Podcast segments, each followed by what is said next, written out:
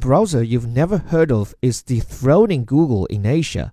A mobile browser rarely used in the West, UC Browser has outranked Google's Chrome in some of Asia's fastest growing markets, giving owner Alibaba Group an advantage in the race for the next generation of internet users.